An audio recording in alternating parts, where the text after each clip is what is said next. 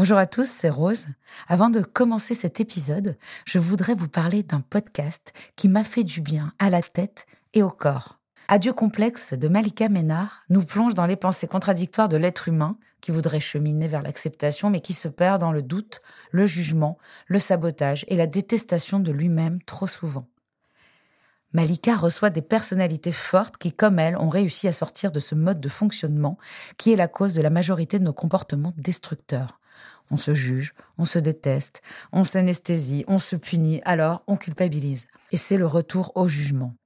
Ce cercle vicieux, on le connaît bien nous ici, dans Contradiction, et Malika le décortique avec simplicité et intelligence avec ses invités. Tu dis aussi que très tôt, tu as eu la sensation que parce que tu étais grosse, il fallait que tu développes d'autres qualités. Ah oui bien sûr. Être la plus intelligente, la plus drôle. Bien sûr. C'est réussi, hein, je rigole bien. Depuis tout à l'heure, on peut dire que je rigole bien. Donc euh. J'adore. Ouais, clairement, bah, quand t'es grosse, tu, tu sais faire mille trucs. J'ai fait de la natation à haut niveau, je sais faire du tennis, j'ai lu un nombre incalculable de livres, j'ai voyagé. En fait, quand t'es grosse, t'as intérêt à avoir un bagage comme as. Tu compenses. Je vous laisse découvrir le tout premier épisode du podcast Adieu complexe de Malika Ménard.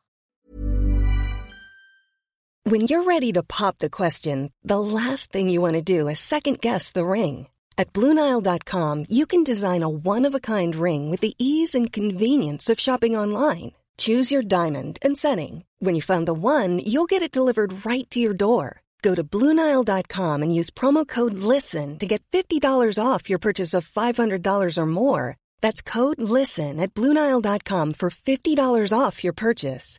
Bluenile.com code LISTEN. Double Monde, création. Si j'ai joué à quelqu'un d'autre, c'est parce que je suis très très très différente. Mais que cette différence, elle, est, elle, elle, elle va me coûter vraiment cher parce que ça me coûte la vie. Donc en fait, il faut que je devienne qui je suis pour prendre enfin ma place. Je m'appelle Keren, Rose pour les noms intimes. Vous avez peut-être déjà entendu ma voix dans des chansons comme La Liste ou mes mots dans des livres comme Kérosène. Mais avant même de savoir chanter ou écrire, j'étais dépendante, comme beaucoup d'entre vous. J'ai voulu comprendre comment fonctionnait le cercle vicieux de la dépendance et pourquoi c'était si difficile d'en sortir. L'addiction a ces contradictions que la volonté ignore. Alors quelles sont les solutions?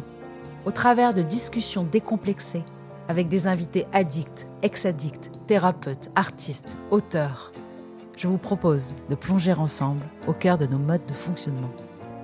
Bienvenue dans Contradiction, le podcast pour les gens qui se donnent du mal pour aller bien.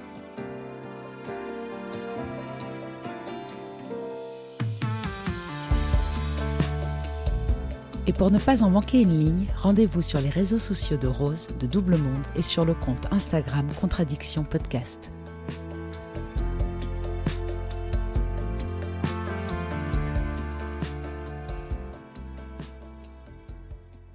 29 mai 2018.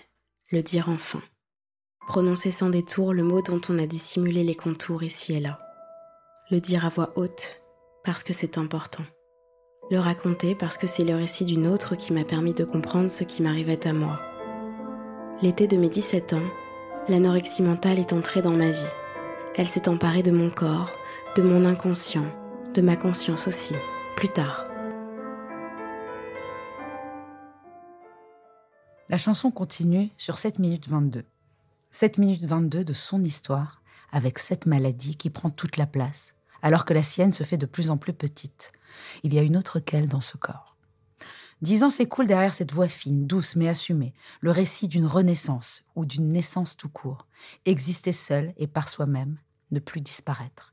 Un titre que toutes les personnes touchées par l'anorexie mentale, cette illégitimité à vivre, devraient écouter parce qu'il donne des clés, du sens, des solutions, mais surtout de l'espoir. Je suis heureuse de te recevoir, Laurie Darmon, et d'échanger avec toi sur ce parcours passionnant qui est le tien. J'ai beaucoup appris sur toi grâce à ce titre, mais aussi sur moi. Alors merci d'être là. Merci beaucoup de m'accueillir. Alors si tu le veux bien, l'interview sera menée en fait par le fil de tes propres mots, mhm. euh, chronologiques, honnêtes et si justes que d'essayer de les remplacer serait déformer la réalité. Euh, la première question est toujours la même, c'est qu'est-ce que pour toi la dépendance, euh, pas forcément aujourd'hui avec ton expérience, mais un petit peu d'intuition, qu'est-ce que représente l'addiction pour toi en quelques mots? Hmm. Alors, c'est difficile, hum, mais je pense que la dépendance, c'est euh, la manifestation euh, la plus concrète et à la fois abstraite de la peur. Hmm. Donc, euh, c'est avoir euh, très, très beaucoup d'angoisse, avoir très peur euh, finalement de la liberté. Et du coup, avoir un refuge, un refuge qui prend toute la place, dans lequel on n'est absolument pas libre. On est dans une prison. C'est très beau, ça, une peur d'être libre. Mm. C'est vrai qu'en fait, on, peut- on pourrait tous être libres Mm. et que c'est peut-être cette, ce champ des possibles qui nous fait peur et on se limite Ouais. à quelque chose en fait de très destructeur. Euh, on a un premier point commun parmi tant d'autres. Tout commence par une liste aussi pour toi. Tu as 17 ans et tu écris la liste des choses que j'avais mangées se tenaient debout devant moi, sur moi, partout, écrasantes. Exact. Ça commence le lendemain de l'annonce des résultats du bac français. Est-ce que tu peux nous raconter? Bien sûr. Alors, j'étais en colonie de vacances, j'étais animatrice. Euh, en colo de vacances, c'était la première fois que je devenais animatrice d'une colo que j'avais euh, fait moi-même en tant que colonne. Euh, j'étais dans le même chalet où j'étais allée déjà deux fois en tant que colonne. Et là, pour la première fois, donc j'avais 17 ans et j'animais des colons de 13 à 16 ans. Et, euh, et, euh, et un soir, il y a donc euh, les résultats du bac français. Je me souviens très bien qu'on n'avait pas Internet, etc. à cette époque. Donc, j'appelle ma mère qui regarde, elle, en ligne, les, les résultats. Mais nous, au chalet, on n'avait pas les résultats, on n'avait pas Internet. Et elle regarde et elle me dit Je pense que j'ai mal vu. Euh, j'étais au bureau, j'étais pressée. Je te, je te rappelle, quand je suis à la maison, je vais bien re- re- regarder. Et je commence à entendre tous les autres animateurs qui ont le même âge que moi et qui ont aussi passé leur bac français, qui ont leurs résultats, qui sont très contents, etc. Bon, et puis elle me rappelle et, euh, elle me dit euh, Eh ben, écoute, c'est bizarre, t'as 8 euh, euh, à l'oral et 9 à l'écrit. Euh, ben, il doit y avoir une erreur, ou... parce que j'étais très bonne en français et puis j'étais bonne élève, quoi. Bref, et donc euh, je dis Bon, bah, c'est bizarre. euh, pff, Écoute, sinon, c'est peut-être que c'est le cas, mais c'est. Enfin bon, c'est pas grave. Et puis je lui dis, de toute façon, il faut que je m'occupe de mes colonnes, là, c'est l'heure des douches, etc. Bref, je ne réagis pas, ça ne me fait rien. À ce moment-là, ça ne me fait rien. Et ça dure trois heures comme ça, où euh, je m'occupe de mes colonnes, je vais au dîner, etc. Et puis d'un coup, j'ai une prise de conscience. Euh, et je, je, je, je, m'en vais. Je me souviens très bien que je quitte, euh, je quitte euh, les gens et je vais toute seule dans un, dans un escalier que je connaissais qui était un peu secret dans ce chalet. Et, je, et là, je, bah là, en fait, il y a eu un séisme intérieur qui s'est produit. C'est-à-dire que quand je suis ressortie de cet endroit, j'étais une autre personne. Et donc, j'ai commencé à pleurer. Il y a eu une sorte de. J'étais dans un naufrage, quoi. J'ai eu mes parents au téléphone et ils voyaient que j'étais inconsolable. On est resté 2-3 heures au téléphone. J'étais inconsolable. Euh, quand on venait me voir, les autres animateurs, je, je voulais rester seule. Et en fait, euh, bon, après, je, je me suis endormie par épuisement. Et le lendemain matin, quand j'ai mangé, eh ben, euh, je, je me souvenais de chaque chose que je mangeais, ce qui était très différent de, de- bah, vraiment de toute ma vie jusqu'ici, puisque j'avais toujours voulu grossir, j'étais complexée par le fait que je n'avais pas assez de forme. Et euh, moi, mes colonnes d'ailleurs rigolaient beaucoup parce qu'à chaque fois qu'elles mangeaient pas leurs trucs, je leur demandais de me les donner. Enfin, moi, j'étais hyper gourmande. Et d'un coup, c'était hyper étrange, donc j'ai pas compris tout de suite, évidemment. Mais je me souviens, je me souviens que je me souvenais de chaque chose que je mangeais et qu'à la fin de cette première journée euh, bah, d'anorexie, c'était euh, c'était c'était tellement pesant que euh, bon j'ai pas encore pris acte à ce moment-là de manger moins. J'ai pas tout de suite compris mais c'était pesant j'étais pas très bien etc et en fait c'est par le regard que ça a changé dès le deuxième jour où là je me suis vue grosse. Il y a eu de la dysmorphophobie qui a commencé. Et donc euh, petit à petit j'ai compris que ça avait un lien vraiment avec la nourriture et j'ai arrêté de manger. Enfin j'ai arrêté de manger. J'ai beaucoup moins mangé j'ai contrôlé tout ce que je mangeais. Et voilà ça a commencé comme ça C'est incroyable cette histoire parce que de là, tu te dis, euh, je vais devenir la meilleure, la plus puissante partout. C'est ça. hein ouais Et donc ça commence par euh, devenir la plus maigre. C'est ça. En fait, ça commence par ce fameux regard que, que, que j'ai euh, dès le deuxième jour, quoi, en- avec moi dans le miroir, mais a une autre moi, en fait. C'est fou, en 24 heures. En même temps, on va recevoir quelqu'un qui a, eu, qui a subi un viol, euh, qui s'appelle Flora Nicole, et qui, qui a écrit un livre. Elle a, elle a subi un viol euh, qui a été un fait divers, euh, qui s'appelle euh, Le violeur des parkings, et qui est devenu addict en deux heures. Donc, elle a commencé immédiatement à prendre des médicaments, des cachets, des Mm. choses, des anxiolytiques, et puis Mm. elle a- jusqu'à l'overdose, quoi. Ouais, c'est- Donc, on peut devenir addict en quelques heures. C'est ça. Mais après, c'est ce que j'ai souvent dit, il y avait un terrain. En fait, ça aurait pas été les résultats du bac français, ça aurait été autre chose. Parce que, mine de rien, euh, tout ce que j'ai, tout ce que j'ai, j'avais déjà écrit, etc. J'écrivais un peu pour moi. J'étais quelqu'un qui se posait beaucoup de questions et tout. Euh, J'étais pas hyper légère, on va dire, déjà dans mon enfance et, et mon adolescence. Je crois que ça, c'est un point commun euh, Voilà. de tous les addicts. Euh, Je sais que je me rappelle encore mes parents qui me disaient Mais pourquoi tu te poses toutes ces questions? Mm. Pourquoi t'angoisses? Parce que t'as pas fait ton devoir de Ouais. maths Euh, J'arrivais pas à dormir. Je me rappelle que je me disais Comment font les gens pour s'endormir? Ah ouais, ouais, bah voilà. C'est, en tout cas, il y a un truc où euh, il y a déjà une, une lucidité, une maturité, enfin quelque chose qui n'est pas forcément bienvenu à cet âge-là. Et voilà. Et donc, euh, je sais que j'avais un terrain puisque, euh, puisque euh, ça se manifestait par effectivement des, des angoisses, des appréhensions, de l'anxiété beaucoup. Et, et plus jeune, j'avais eu des phases où j'avais eu des tocs. Enfin, il y avait plein de trucs. Donc, ça, ça aurait explosé. Ça, c'est sûr que ça aurait explosé et que en fait, j'étais surtout en fait pas prête à l'échec. Euh, et l'échec, malheureusement, il peut arriver euh, partout, tout le temps. Là, c'est juste la première fois que j'ai des mauvais résultats, en fait. En fait, là, on parle en termes d'échec parce que je pense qu'on est jeune et qu'on on voit ça comme ça. Moi, aujourd'hui, en tout cas, je ne vois plus rien en forme d'échec. Bah oui, Donc, euh, c'est fou. C'est-à-dire, pour moi, le, le- le Bah pire oui. des échecs, c'est de ne pas savoir échouer. Euh, Je crois Exactement. que c'est c'est Marc Aurel, mais euh, il y a cette pression-là. Euh, je connais beaucoup de gens addicts qui ont eu une pression sur les épaules d'être le meilleur. Enfin, c'est surtout la confiance que mettaient les parents en eux Mhm. en disant toi tu réussis tout ce que tu fais. Enfin, en fait, c'est eux qui ont mis cette image. euh, c'est eux qui ont voulu voir que tu étais quelqu'un qui réussissait tout ce qu'il faisait et surtout dans des matières ou des choses qui forcément n'étaient pas.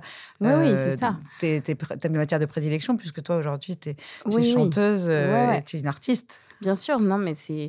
En tout cas, c'est une. euh, Je pense que c'est une. Une, une particulière attention au, au regard qu'on porte sur euh, que l'autre porte sur soi. Et donc ça, c'est sûr que j'y étais très réceptive depuis petite. J'avais pris plaisir à être euh, une petite fille modèle. J'avais compris ça. Ça, je l'avais compris euh, que euh, si je me comportais comme ci ou comme ça, On on, allait allait mieux me regarder. Mm. Voilà. Donc, euh, donc je jouais vachement avec ça. Euh, Dans le groupe de mes copines, j'étais toujours la plus consciencieuse, de sorte que euh, les profs m'adorent, de sorte que si on allait dans le bus et que tout le monde gueulait, moi, euh, je faisais attention euh, et je m'excusais pour mes amis euh, auprès des adultes parce que j'aimais bien être là. Enfin, plus que d'aimer bien, en tout cas, c'était quelque chose qui était, qui était là. Quoi, C'était ton rôle en fait. Voilà. hein. T'avais- ton ego avait choisi cette place-là. Ouais. Et à partir de, de ce moment-là où il y a une autre que toi dans ton corps, euh, vient le moment du service militaire, comme tu l'appelles, c'est-à-dire on est, euh, on est sur euh, des journées vraiment bah, de type militaire. Et en Mm. fait, comment elles se déroulent ces journées sous les ordres de ton propre tyran? Eh ben, pareil, ça se met en place euh, assez, euh, enfin, de manière presque insidieuse dans ma vie. Donc, je le, je le fais sans le conscientiser. Mais donc, euh, le matin, bah, il faut se réveiller très, très tôt. C'est quoi tôt? ben, je me réveillais à 6 heures alors que euh, je commençais, à- par exemple, à, à 8 heures et que j'étais à 10 minutes de- du lycée. Mais, euh, mais en fait, j'avais, à mon avis, conscience du fait que pour, ex- pour faire ce que je voulais faire, c'est-à-dire manger très peu, contrôler exactement, faire du sport, etc., déjà, il fallait que mes parents ne soient pas encore réveillés. Et ni mon frère. Donc, euh, donc je je me disais, au moins, comme ça, euh, personne ne me regarde. T'as un grand frère? J'ai un petit frère. Un petit frère Donc ça passait par ça, par le fait de me lever très tôt. De toute manière, euh, en même temps, euh, à ce moment-là, j'avais plus vraiment sommeil puisque tout ce qui me faisait du bien, finalement, tout ce qui me pro- procurait du plaisir, était devenu, euh, enfin devenait de plus en plus insupportable. Culpabilisant en fait Ouais, enfin en tout cas physiquement insupportable. Donc je préférais être debout. Enfin j'ai- j'aimais pas être dans le confort en fait. Et, et du coup donc je me réveillais tôt et puis je me souviens que il y avait une sorte de, de, de, challenge de tous les jours. Donc euh, si j'avais réussi à, euh, à diminuer à euh, une biscotte avec un café, et ben euh, le lendemain il fallait être capable de n'en manger qu'une demi.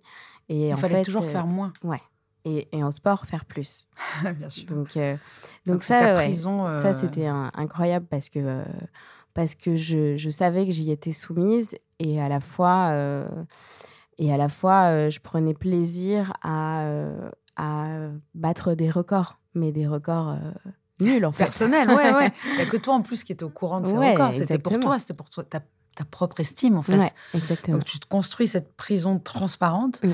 Et en plus, comme tu manges plus beaucoup, finalement, tu, tu m'as expliqué que ça te fait mal aussi quand tu manges, que tu as des brûlures. euh, Ah oui, oui, en fait, le truc, c'est qu'à mesure que, que je mets en place ce processus, euh, que je conscientise petit à petit, mais pendant longtemps, vraiment, je le conscientise pas, en tout cas pas avec le mot anorexie, euh, je, je, je, je ressens de plus en plus de douleurs physiques euh, quand, euh, quand je le respecte pas. Donc, manger, par exemple, ça pouvait me procurer, manger bien ou goûter dans un plat parce que mes parents, tout le monde me disait mais goûte ça, goûte ça. Ce qu'on fait tous assez spontanément sans même le conscientiser.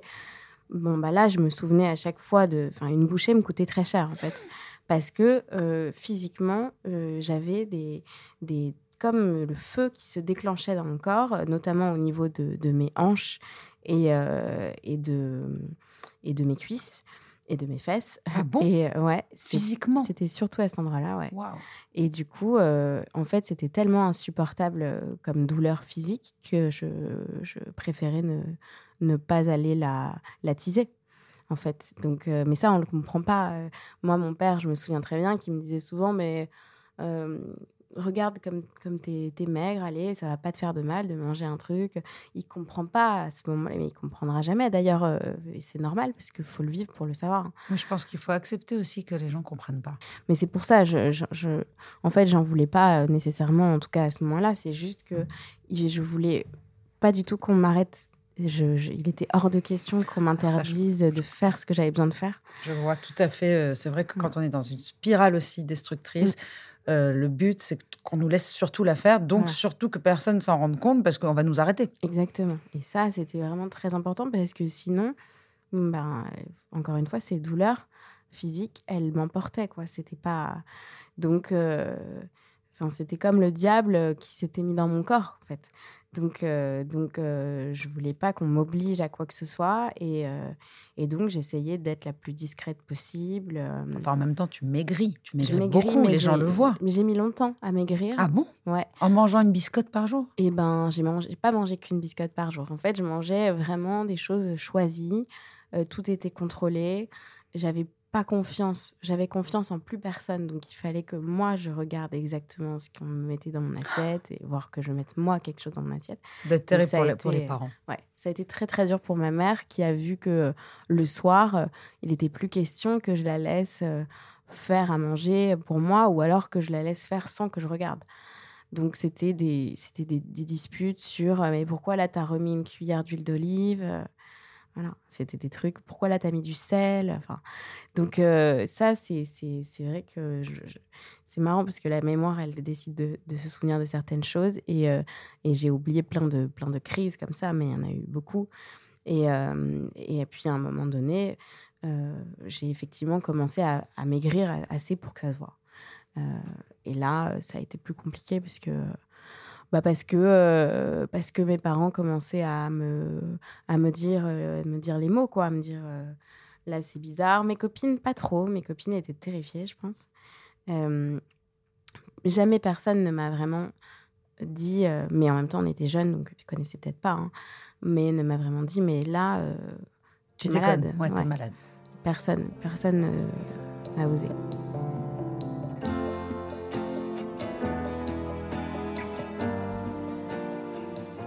Toi, finalement, dans cette période, j'ai l'impression que tu es écrasé par le poids de l'incompréhension, que c'est pour toi l'inconnu. Tu sais même pas ce qui est en train d'arriver Mm. et tu te dis, je suis à la recherche de je ne sais même pas quoi. ouais Ouais, tu ouais, sais non, même pas ce que tu es en train de faire, en fait. Je pense qu'il y avait une partie de moi qui voulait provoquer euh, quelque chose dans ma vie. Quelque chose de grave. euh, quelque chose, ouais, Parce quelque que chose de c'est- grave. c'est- ouais. tu te rapproches de la mort, en fait. Ouais, ouais, complètement. Bah, tu joues avec les extrêmes, en fait. Mais à mon avis, euh, la, la vie que je menais ne me, ne me, ne me, ben, ne m'envoyait pas en l'air, en fait. Ça, ça me, ça me suffisait pas, quoi. C'était pas, hum, c'était pas quelque chose où je me sentais euh, vibrer, euh, etc. Et en fait, c'est des années qui sont quand même décisives concernant euh, le chemin vers lequel on va aller. L'enfance et l'adolescence, Voilà. les deux. Hein. Donc en fait, bah là, j'allais me diriger vers un chemin euh, et je pense que mon corps a réagi en se constituant lui-même en impasse pour que je ne puisse pas y aller.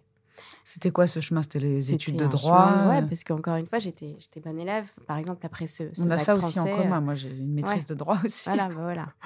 Et après ce bac français, par exemple, j'ai eu mon, mon bac euh, mention bien. Il m'a manqué les 25 points. Et oui, c'est ça. En fait, tu aurais très bien. c'est Ouais. Qu'est-ce qui s'est passé ce jour au bac français? Est-ce que tu as perdu tes moyens? Mais pas du tout. J'ai fait un très bon truc. Donc, en fait, je pense que c'est vraiment. En, en gros, c'est vrai que c'est très possible hein, de tomber Ouais. sur un professeur mal luné. ouais, euh. non, mais peut-être que, peut-être que, peut-être que, enfin, moi, je veux dire, en tout cas, je me suis pas, senti- je suis pas sortie de là en disant putain, je me suis chiée dessus, quoi. J'étais contente. Oui, parce Pour que tu es une bonne élève, tu sais faire. Ouais, pour moi, j'avais fait un bon truc. Mm. euh, ouais, peut-être que je suis passée. euh, Non, mais faut croire euh, encore à un truc peut-être plus spirituel. Peut-être qu'il fallait que je tombe sur des profs mal lunés ou que moi, je sois médiocre à Ou ce peut-être moment-là. que tu aies fait quelque chose finalement à côté de la plaque. que ça change ma vie, puisque Ouais. ça a changé ma vie. Inconsciemment, peut-être. En fait, ça a changé ta vie. Ça a changé ça. ma vie, mais en Et tout si cas. je compte les événements anodins au premier abord ou dramatiques euh, qui ont changé ma vie en positif, quand je Mm. revois aujourd'hui Bah oui. une rupture qui pour moi c'était euh, presque une cause de suicide Mm. qui a fait écrire euh, la liste, tu vois. Donc Mm. ça c'est Bah, toujours comme ça. En fait aujourd'hui c'est vrai que c'est cool de se dire on verra, on comprendra plus tard. Mm. Je suis persuadée que ça va changer quelque chose euh, en positif. Euh, bon, là, il se passe euh, ce qui se passe, donc tu t'infliges tout ça et, Mm. et en fait, tu tombes euh, sur ce livre, Jour sans fin. De Delphine de Vigan, que, que j'ai adoré. Euh, et en fait, la quatrième de couve, tu lis euh, le quatrième de couve et tu comprends. En fait, qu'est-ce que tu comprends? Pourquoi il a fallu les mots d'une autre? Mm. Et comment ce- le témoignage en général peut aider? Parce que c'est ce qu'on est en train de faire et ce que j'ai envie de faire, c'est le Bien sûr. témoignage qui aide. Totalement. Ben, le témoignage aide dans la mesure où il s'appuie sur des exemples qui sont concrets. Et donc, on n'est plus sur quelque chose de théorique, on est sur un truc un peu pratique où euh, on peut se reconnaître très facilement pour, euh, bah, dans différentes situations. Et là, euh, je me souviens qu'elle euh, elle parle de d'interdiction, de, vide, de, euh, enfin, de trucs où il faut qu'on la laisse faire son truc tranquillement, qu'on ne ne s'interpose pas, etc. Enfin, tous les mots, ouais, tous les mots me parlent. Le sentiment, le sentiment intérieur qu'elle ressent et qu'elle décrit très bien me parle plus encore, je dirais même que euh, le concret euh, des choses. Mais, euh, mais justement, c'est pour ça un témoignage que c'est fort, c'est parce qu'on on y a toutes ces émotions-là Ça, ça vibre en soi, en fait, ça fait résonance. complètement. On a l'impression, mais c'est vrai qu'on le ressent souvent quand on C'est lit ça. ou écoute une musique. Il y avait une question, par contre, que je me posais. Après, tu, tu- on va revenir à Jour sans fin. Mm. Mais est-ce que dans cette phase d'anorexie, il y a des phases de boulimie? Est-ce qu'il y a des moments où tu craques et tu fais n'importe quoi ou pas du tout? Alors, pas à ce moment-là, en tout cas. Donc là, dans, la, dans cette phase-là, euh, je sais que, évidemment, je suis obsédée par la nourriture. Même si je m'en prive, j'aime, j'attends avec, euh, avec une impatience incroyable le moment où je vais enfin pouvoir manger. Et comme je peux pas manger grand-chose et que, et que tout doit être très choisi et très pro- portionné, etc., euh, ça devient un moment euh, vraiment qui, où il faut pas se louper. C'est clair quand t'as pas mangé pendant, Voilà. pendant 12 heures. Ouais, ce qui fait que je peux que- péter un câble. Si ça va que- pas, ouais, je comprends. Tout je à fait. dans un contrôle enfin, terrifiant, hein, pas gentil. hein. Mais non, mais je comprends parce que ça m'a fait la même chose sur Ouais. l'alcool quand tu t'as pas bu 4 jours et que tu arrives quelque part et qu'il y a un Ouais. vin dégueulasse Ouais. euh, ou qu'il n'y a pas d'alcool. Enfin, tu deviens fou. Ouais, c'est ça. Et donc, euh, et donc, euh, et donc, du coup, je me souviens qu'il y avait euh, le vendredi après-midi où j'avais le droit d'aller manger un muffin au Starbucks. C'est toi, donc quand tu dis j'avais le droit, ouais. c'est toi et toi-même. Ouais, hein. c'est moi et moi-même, voilà. Ça, si tu te l'étais noté, genre voilà, le vendredi après-midi. Est-ce que tu ouais, écrivais les choses? Non, non, j'écrivais pas. T'avais mais... tout en tête? Ouais, c'était dans ma tête. Parfois, j'ai écrit, mais c'était rare. Mais, euh, mais voilà. Et donc, euh, je me débrouillais toujours pour euh, provoquer un goûter avec des copines ou des copains. parce que y aller seul, c'était difficile. Et en plus, comme ça, les gens te voyaient manger aussi. voilà, en inquiétait moins, plus, non? Ouais, exactement. Et puis, quand on me voit manger, on voit la gourmande que je suis en plus. Donc, Enfin, un muffin, ça, ça va vite. hein. un muffin, mais après, tu vois, donc après, ça a été deux. Euh, mais c'était, effectivement, je ne suis pas tombée dans la boulimie parce que c'était quand même toujours très contrôlé. Contrôlé. Voilà. C'est ça l'anorexie en fait. c'est- Ouais. c'est Enfin, la boulimie aussi, euh, puisqu'on vomit. euh, Mais moi, enfin, je me ça dépend pas si on vomit ou pas. Oui, Ouais. oui. En fait, moi, je me C'est très pas compliqué, vomir cette- parce maladie, ouais, ouais, c'est- vomir, c'était trop facile parce que c'était rester maigre sans faire d'effort. Alors, l'effort de vomir, effectivement, mais Non, non, euh, rien à voir avec le sport, quoi. Voilà, pas d'effort. Toi, tu voulais pas brûler de derrière. Privation. Ouais, moi, j'aimais euh, que ce soit dur, en fait. C'est vraiment ce qui me faisait du bien. Il y a quelque, il y a une dimension masochiste incroyable. Énorme. de toute Bah, c'est que ça. Voilà, ouais. Euh, Donc, jour sans fin, tu lis, tu comprends et tu te dis je suis anorexique. Ouais. Tu, tu dis je l'intègre, mais je n'en parle pas. Alors, euh, rondeur et excès n'ont plus d'incidence.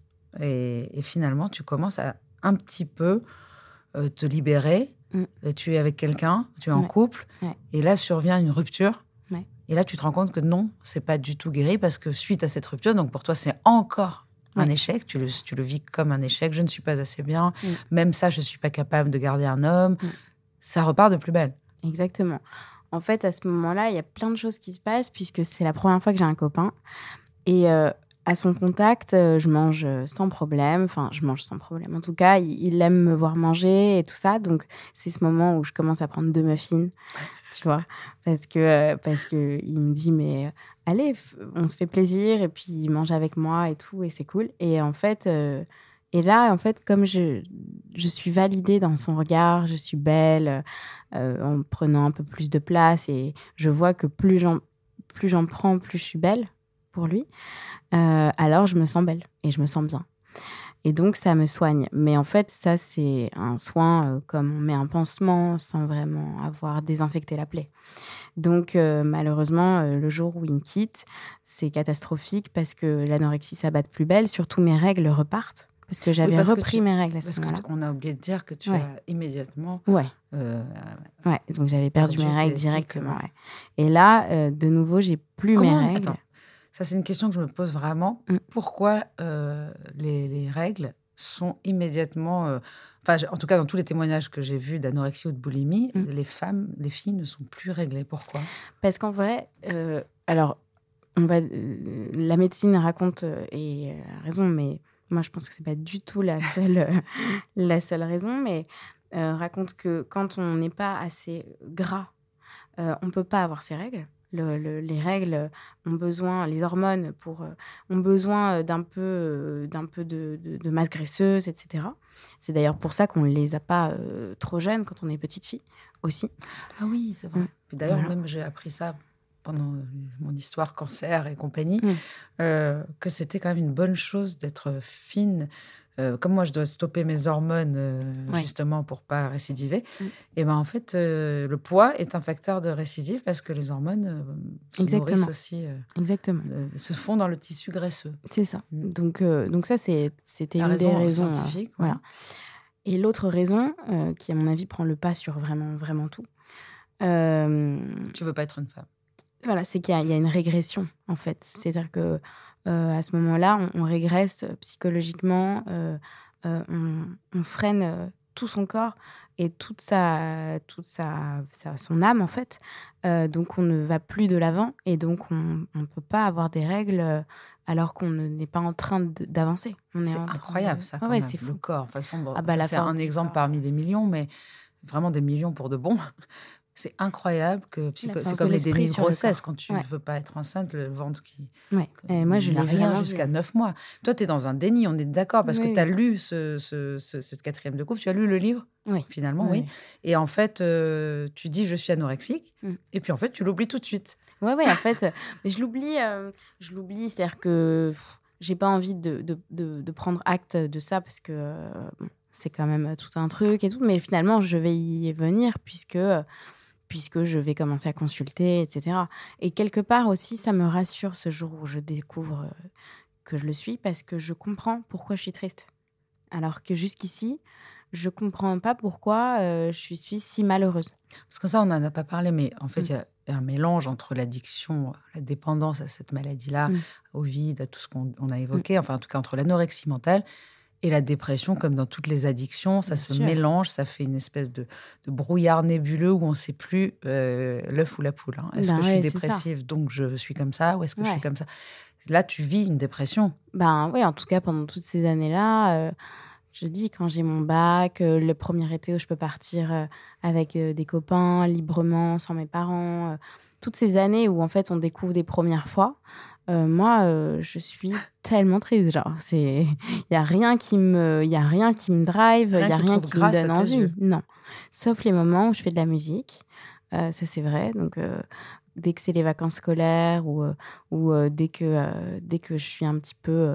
en tout cas, des moments qui ne s'inscrivent pas vraiment dans un emploi du temps. Voilà.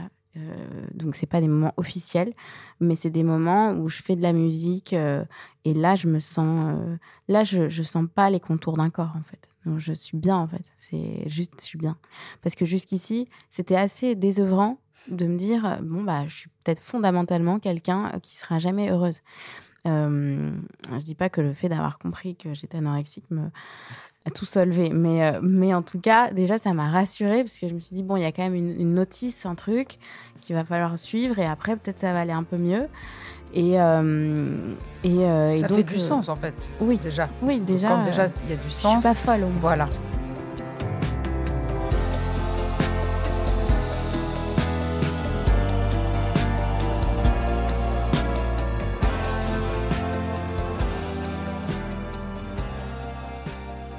Que quand j'étais petite, euh, j'étais déjà quelqu'un qui avait envie qu'il se passe quelque chose. Donc, euh, quand il y avait euh, mais des trucs euh, nuls, hein, euh, en, en- au CP, en maternelle, en primaire, dès qu'il y avait un truc qui se passait, euh, que quelqu'un venait déranger la classe, parce que voilà, j'adorais. C'était cool, parce qu'il se passe un truc. Et, euh, et en fait, je me suis toujours dit, donc après j'ai retrouvé évidemment tous les textes que j'ai écrits, notamment quand j'avais 13 ans, j'écrivais beaucoup, beaucoup de textes qui finalement sont effectivement très sombres et racontent déjà un- un- une double personnalité. Comme si deux personnes cohabitaient. Et c'est fou parce que je l'écris à, à la première personne du singulier, mais en étant convaincue que j'écris de la fiction.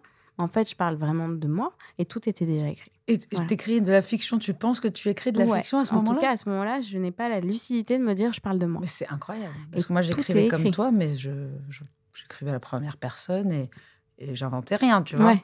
Mais par Ouais. contre, très sombre, pareil, et Mhm. euh, une, toujours euh, une plainte Mhm. d'être incomprise tout le temps. Ouais. Personne ne comprend, personne Ouais. ne voit. Et ce qui m'a vraiment euh, frappé quand j'ai retrouvé comme toi mes trucs, c'est je me suis dit, je me rappelle que je les lisais des fois à ma mère et tout ça. Je disais, ah, j'ai écrit ça, et je, personne s'est inquiété. ouais. Ça, c'est merveilleux Ça, quand c'est- même. ouais, bah, de toute façon, c'est pas, enfin, c'est pas non plus anodin. Mais, euh, c'est quand ouais. même fou. Ouais, ouais, ouais, Moi, j'avais des appels au secours incroyables. Et en fait, euh, c'est pour ça que je dis, euh, je, pense qu'il y avait une part de moi qui a voulu produire euh, euh, ça, c'est-à-dire produire euh, Des événements. produire un, bah ouais, une, une maladie en fait quelque part. Euh, mais euh, mais mais mais c'est vrai que tout était déjà écrit dans la mesure où il y avait je suis un mensonge, euh, euh, je je suis pas cette, euh, je joue à la petite fille parfaite, et tout est tout était écrit Incroyable. tout était écrit, donc c'est assez dingue. Comme quoi, je sais pas s'il ne faudrait pas que les mamans aillent lire un petit peu les journaux des Ouais, fois. ouais, bien sûr. Non, mais ouais. déjà, le fait que mes parents respectent cette intimité, j'ai trouvé ça merveilleux. Mm. Et en fait, après coup, je me dis, je ne sais pas. Ouais, je sais ben, pas, parce que quand on a. euh, je sais pas, des fois, on a besoin de savoir euh, un petit peu qu'est-ce qu'il y a dans la tête de nos enfants, pour, mais juste par bienveillance pour les aider. hmm. Ouais, Euh, oui, je- c'est vrai, c'est vrai. Quand on a un enfant qui dort pas, euh, tu vois, enfin, il y a des signes. Donc, euh, Hmm. parfois, moi, mes parents, par contre, ils allaient faire les poches et puis pour voir s'il n'y avait pas un bout de shit, tu vois. Ouais, ouais, ouais. Mais ouais. euh, je trouve Oui. qu'il vaut mieux aller chercher les, les- la profondeur. Bon, Mm. tu n'as toujours pas, Mm. tu n'as toujours pas tes règles. Euh, elles repartent euh, au moment, elles sont, elles- donc elles reviennent, mais elles repartent. Mm. Euh, et là, tu entames euh, un travail psychanalytique, et c'est le début quand même de quelque chose d'important. Ouais, c'est le début d'un truc euh, qui va durer deux ans euh, et, euh, et qui va faire que je vais changer de vie, puisque je commence ce travail psychanalytique en étant une étudiante en deuxième année de droit. Et, et j'en ressors en étant une, une jeune fille qui va sortir son, son premier album chez Universal Music. Donc, euh, entre-temps, bah, j'ai obtenu ma licence de droit, mais c'était très compliqué parce que physiquement, j'étais là, pour le coup, très affaiblie, que euh, l'addiction à, l'effort était tellement intense qu'il était inenvisageable de, ne pas prendre un, vélo euh, pour aller à la fac qui était à une heure de chez moi. Donc, euh, Ah, En fait, Euh. tu étais aussi euh, sujette à la bigorexie, euh, cette, cette Ouais. fameuse addiction au sport, en fait, à, la- Ouais, à ben la oui. dépense. oui, exactement. oui. Il fallait vraiment... se- Cramer de la calorie. Ouais, il fallait... En, en fait, il fallait que ce soit dur. Ah, en plus, c'est même pas Plus forcément que- pour le résultat. Non, c'était juste que je me sentais bien dans l'effort, en fait. Vraiment. Et dans le confort, vraiment, hein, le confort me faisait, me provoquait des brûlures intérieures. Il n'y avait rien de physique, euh, de physiquement visible, mais intérieurement, euh, je le vivais vraiment comme ça. Donc, on est passé de il faut qu'il se passe quelque chose à il faut que Ah ouais. ça soit difficile. Ouais, exactement. Bah, il y avait quelque chose de l'ordre de la culpabilité, en fait. euh, Dès à que tu étais dans le confort, tu te disais j'ai pas le droit à je ça. mets- ouais, j'étais pas légitime pour ça. Et donc, euh, et donc du coup, euh, mais tout ça, je le comprends après. pourquoi. Illégitimité au plaisir, en fait. Ouais, exactement. Et donc, du coup, bref, donc, du coup, cette troisième année de licence qui est très compliquée, ma, ma, ma psy qui me dit Mais pourquoi vous, pourquoi vous vous battez pour avoir un bout de papier qui dira que vous êtes euh, licencié en droit alors que c'est pas le métier que vous voulez exercer après? Mmh. Et euh, je lui dis, mais en fait, le problème, c'est que euh, j'ai beau, j'ai beau prendre conscience de plein de choses maintenant avec le travail qu'on fait. euh, je, me suis structurée comme ça. Donc, quelque part, le, le, le- le regard, l'exigence, etc., c'est même plus, quel- c'est même plus euh, les autres qui vont l'avoir sur moi, c'est moi et moi-même. Mon propre regard sur moi ne va être fier de moi que si je suis diplômée, en fait. Et déjà, et déjà, c'est dealer avec beaucoup de choses que de n'être diplômée quand, quand, quand en étant licenciée. hein. parce oui, que oui, parce que tu moi, te voyais grande mode, avocate. Ben, même pas forcément. Je pouvais, euh, je, je voulais faire Sciences Po et HEC en même temps. Enfin, j'étais extrêmement carriériste à une époque. C'est pas carriériste, c'est aussi Enfin, je- euh, ouais, les études, envie. ça te plaisait. Ça me plaisait. Tu aimes apprendre. euh, ouais. Et puis j'ai toujours. Ouais, oui, oui, grave. Mais j'aimais. euh, c'est vrai que j'aimais être, être première de classe. Enfin, c'était des trucs. euh. Donc là, d'un coup, j'allais sortir du circuit quand même. Et, Ah oui, euh, ça, c'est c'est horrible. c'est- On te met Je me souviens en que- dehors de quelque chose. ben Il n'y a ouais. pas pire pour les addicts ouais. que de ne pas appartenir, de voir tous leurs, ses amis continuer Ouais, un, parcours euh, Voilà. d'étudiant et toi te dire je sors de ça. Et si jamais j'ai tort aussi. Bah en plus, bien sûr. Mais euh, en plus, à ce moment-là, vraiment, je n'ai que des amis euh, qui, qui sont euh, euh, dans le parcours euh, des études. Enfin, j'ai pas d'amis artistes euh, du tout. Et, euh, et donc, euh, donc, euh, donc voilà, donc pensant ce travail euh, psychanalytique-là, il y a ma troisième année de licence qui est très compliquée, mais je vais au bout. Mais il y a beaucoup de crises et je finis quand même en, par correspondance parce que je peux pas supporter de prendre le métro, en fait euh, pour y aller euh, parce que c'est un, échec en soi. Donc, euh, donc du coup, bah, je, et je suis trop faible pour le vélo à terme, donc je n'y vais pas. Je fais tout à distance. Donc tu es chez toi tout je le suis temps chez moi tout le Tu temps. pas ouais. et tu je- fais du sport quand même ou bah un petit peu de ouais, bouger, quoi, tu ouais, remues. voilà ouais. Tu Je fais danses des- je fais des non à ce moment-là je danse pas du tout alors que j'aime vraiment la danse et j'ai fait 12 ans de danse mais à ce moment-là je danse pas du tout C'est fou ça. il n'y a aucune sensualité en moi à ce moment-là. Aucune. Et, euh, et, euh, et donc, euh, non, et donc du coup, donc, j'obtiens cette licence et je comprends aussi plein de trucs et, et tout ça. Bref, et parallèlement, je me dis, je ne vais pas reprendre. Donc, il faut faire avaler ça à mes parents. C'est très dur à se... Parce que, ils- évidemment, bah, ils ne s'attendaient pas nécessairement à ça. Ils ont conscience de la réalité économique, de la vie. Donc, euh, avec une licence, euh, euh, ça ne donnera rien, etc. Et que voilà, et que je suis pas en train de me construire une sécurité. Et moi, ce que je comprends à ce moment-là, qui est ma grande révélation, c'est que fait, là, l'état dans lequel je suis n'a rien de la sécurité. C'est-à-dire que ça ne sert à rien de penser à une sécurité de l'avenir, puisque pour l'instant, il n'y a pas d'avenir. Parce que dans une seconde, je peux mourir. Et ça, euh, je leur dis. Et euh, Tu peux mourir, c'est-à-dire d'anorexie ou de je vraiment d'envie de mourir de, de tout. En tout cas, rien ne me, euh, rien ne me donne envie de, D'être là. Donc, en fait, c'est encore plus dangereux. Et la vraie sécurité, c'est ça. C'est le présent, là. Voilà. Il, faut, il faut sécuriser le présent. Voilà. Il faut sécuriser le présent. Et donc, je commence à comprendre que, enfin bon, disons, les premières, et ça c'est en lisant aussi, j'avais lu Simone de Beauvoir plus jeune, les mémoires euh, d'une jeune fille rangée plus jeune, et j'avais compris qu'il y a un moment donné où elle comprend qu'elle, elle a une, une, une, vie intérieure, une vision des choses qui est très très différente de l'environnement dans lequel elle, elle, évolue. Et si euh, pendant des années elle va donner le change, à un moment donné elle ne le donne plus et elle s'affranchit pour devenir qui elle est. Et donc là c'est le premier moment où je sens que je vais, qu'en fait si j'ai joué à quelqu'un d'autre, c'est parce que je suis très, très, très différente. Mais que cette différence, elle, est, elle, elle, elle va me coûter vraiment cher parce que c'est pas des petites différences, c'est vraiment une vraie différence de façon de vivre, de façon de voir les choses. Et que, à mon avis, j'ai très vite compris que c'était beaucoup trop dur d'aller chercher ça, d'aller d'aller oser être comme ça. Donc il fallait euh, plutôt jouer, euh, mmh. voilà, pour pas sortir du rang. Mais là, ça, ça me coûte la vie. Donc en fait, il faut que je devienne qui je suis pour prendre enfin ma place. Ça, tu le comprends, c'est merveilleux. Voilà, ça, à ce moment-là, je le comprends grâce à la psychanalyse. Il faut tuer le père et la mère, là, je pense. Voilà, c'est ça. et à un moment donné, il faut y aller. Voilà. Donc, euh, puis mes parents m'obligent à avoir une psychiatre aussi à Sainte-Anne à ce moment-là. Donc, euh, ah, donc euh, je, je, je, je, commence aussi à avoir une psychiatre, mais en externe. Donc, je ne suis pas internée à Sainte-Anne, mais, mais, mais c'est déjà beaucoup. Et, et en fait, ils ont espoir que que bah, vraiment les choses changent parce qu'ils ont du mal à croire à la psychanalyse pour le coup, mais la psychiatrie, ils y croyaient. et, euh, mais je, dis ça parce que je pense que c'est bien de dire aussi quel type de parents aussi on peut avoir à ce moment-là. Et mes parents, aujourd'hui, je les adore, je m'entends très bien avec eux. Euh, ils sont d'une autre génération, c'est aussi pour ça, mais, mais il faut savoir dire ces choses-là. Enfin, je, je, on veut protéger beaucoup les parents ouais, pendant longtemps, surtout quand on a la chance d'avoir des parents qui sont ensemble, qui sont gentils, qui nous ont pas euh, frappés, pas abandonnés, parce qu'on voit tellement de parents odieux. Mm. Donc on se dit, on a de la chance, on ne peut mm. pas taper dessus. Mm.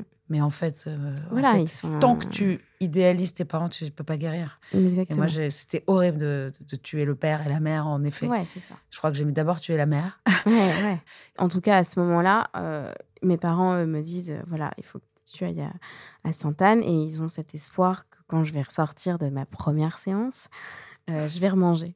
Et donc, euh, mon père, je me souviens très bien, euh, m'appelle. Il me dit Alors, ça s'est passé comment? Tu vas remanger maintenant?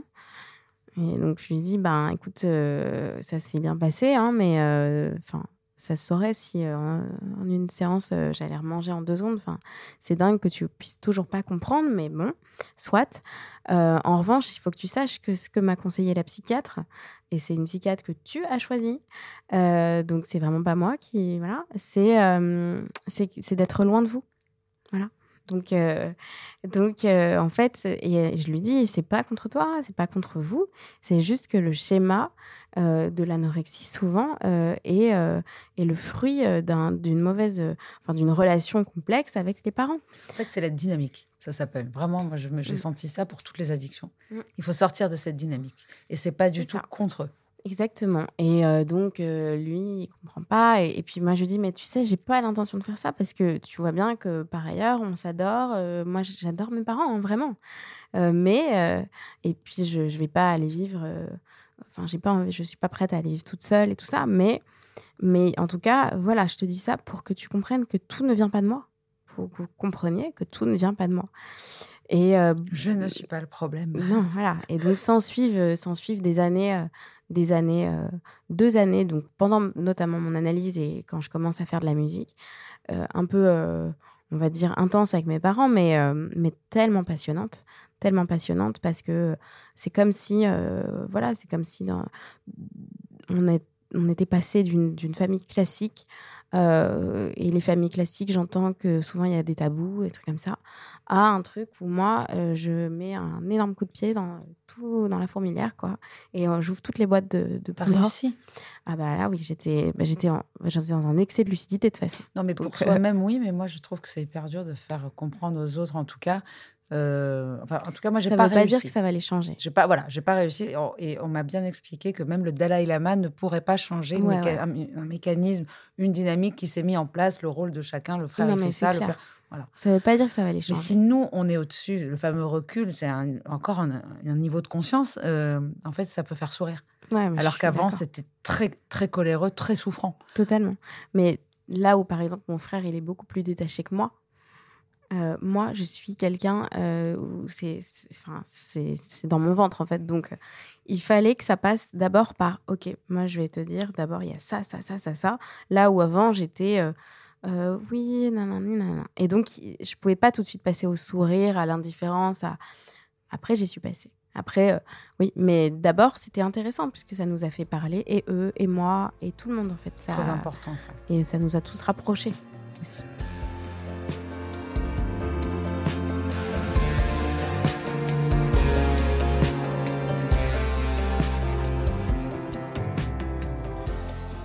Tu commences à, réussir, que tu le dis, à exister seul et par toi-même et à accepter qui je suis. Je ne disparais plus, je vais vers moi grâce à mon corps.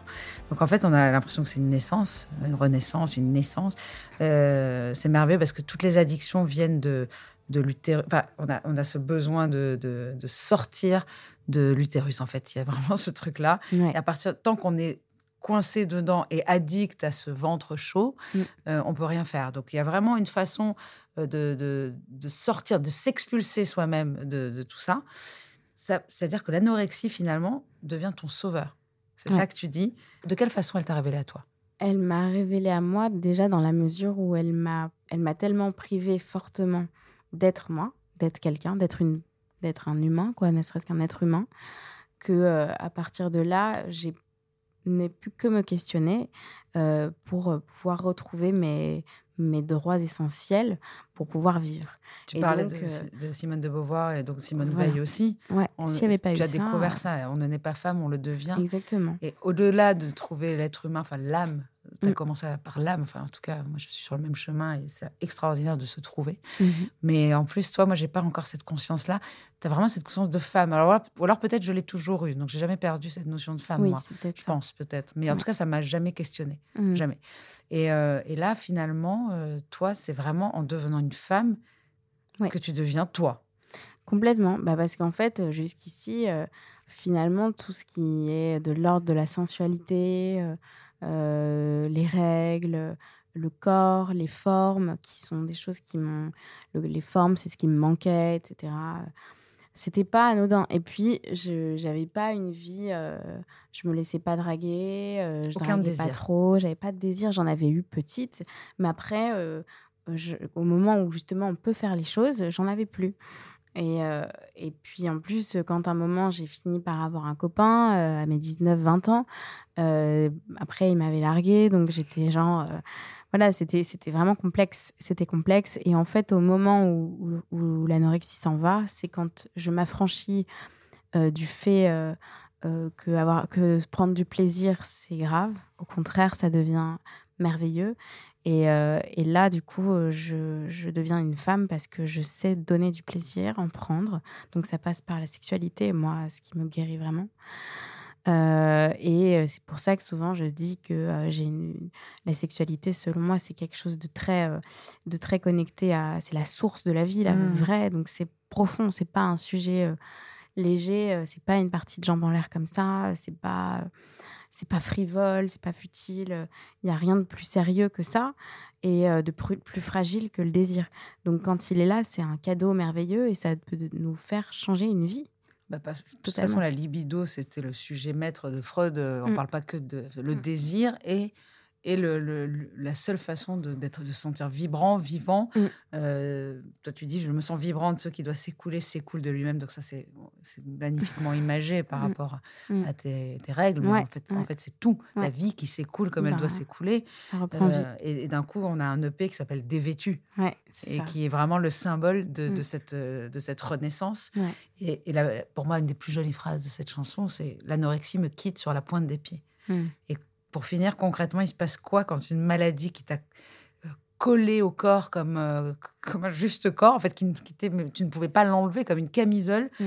qu'est-ce qui se passe quand elle disparaît? C'est quoi? C'est la liberté? C'est la légèreté? C'est tout? C'est la vie? C'est quoi? C'est la légèreté, euh, c'est un souffle créatif incroyable. J'étais productive, mais j'étais pertinente, je veux dire. J'étais pertinente. Lucide. Ouais.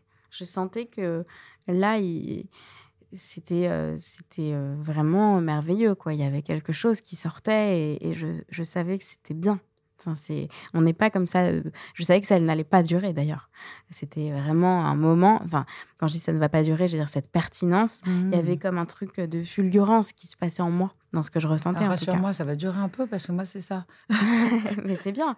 Mais après, je dis, je savais que En ça n'allait pas fameux, durer. on appelle Ça ça, a la lune hein. de miel euh, Ouais. euh, avec euh, quand on se libère d'une addiction. Donc Ouais. il y a les trois premiers mois normalement, on est sur un Ouais. sur un petit nuage rose. Oui, voilà. Mais ça a duré, hein, mais, euh, mais, euh, mais, c'est, mais là, c'était vraiment très intense. Voilà, je pense que ça, ça, ça vraiment, ça ressemblerait, à mon avis, à quelqu'un qui, qu'on a enfermé, Mm. d'ailleurs à tort.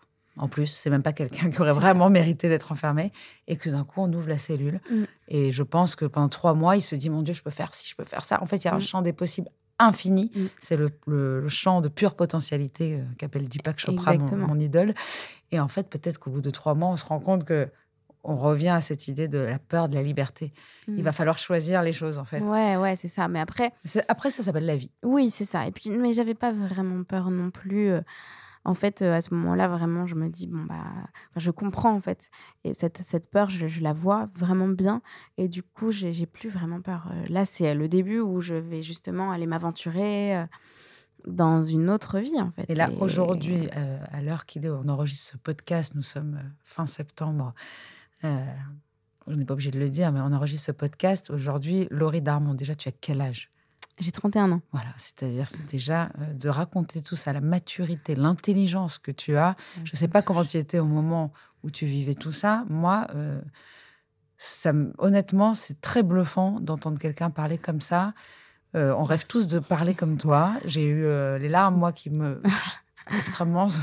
tu vois, c'est très, c'est pour moi, c'est c'est très troublant de, de voir quelqu'un qui, qui a autant compris Mmh, ça touche sa beaucoup. maladie, tu vois.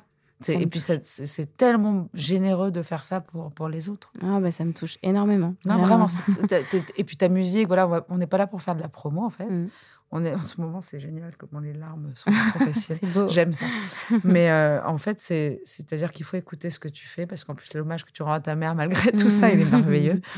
Euh, je sais que tu as un podcast qui s'appelle Exil et qui est magnifique, parce que c'est aussi les contradictions de nos origines. Mm. Donc ça, c'est magnifique. Ouais. C'est vraiment de venir raconter euh, d'où on vient et de Mm. voir qu'on vient de- du côté d'une mère, du côté d'un père, ou qu'on est né là-bas et qu'on on habite Mm. ici et qu'on aimerait être là. C'est incroyable. Et c'est, je pense que c'est le podcast qu'il faut écouter juste avant Contradiction, de savoir d'où on vient Ouais, ouais. pour Mais savoir il faut où on que va, tu viennes, il faut n'est-ce pas tu... Exactement. Mais il faut que tu viennes enregistrer ce podcast. Eh ben, je vais venir. je Mais suis ouais. très heureuse de t'avoir reçu. C'était très beaucoup. émouvant, très intéressant. Merci Et beaucoup. puis, euh, et puis voilà, moi je vais, je vais aller pleurer tranquille. Merci.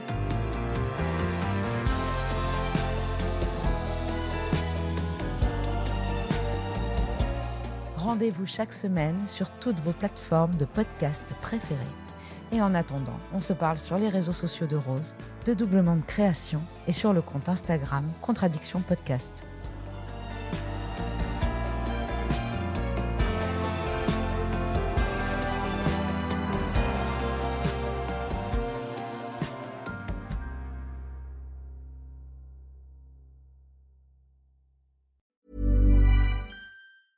Mom deserves the best, and there's no better place to shop for Mother's Day than Whole Foods Market. They're your destination for unbeatable savings, from premium gifts to show-stopping flowers and irresistible desserts. Start by saving 33% with Prime on all body care and candles. Then get a 15-stem bunch of tulips for just $9.99 each with Prime. Round out Mom's menu with festive rosé, irresistible berry chantilly cake, and more special treats. Come celebrate Mother's Day at Whole Foods Market.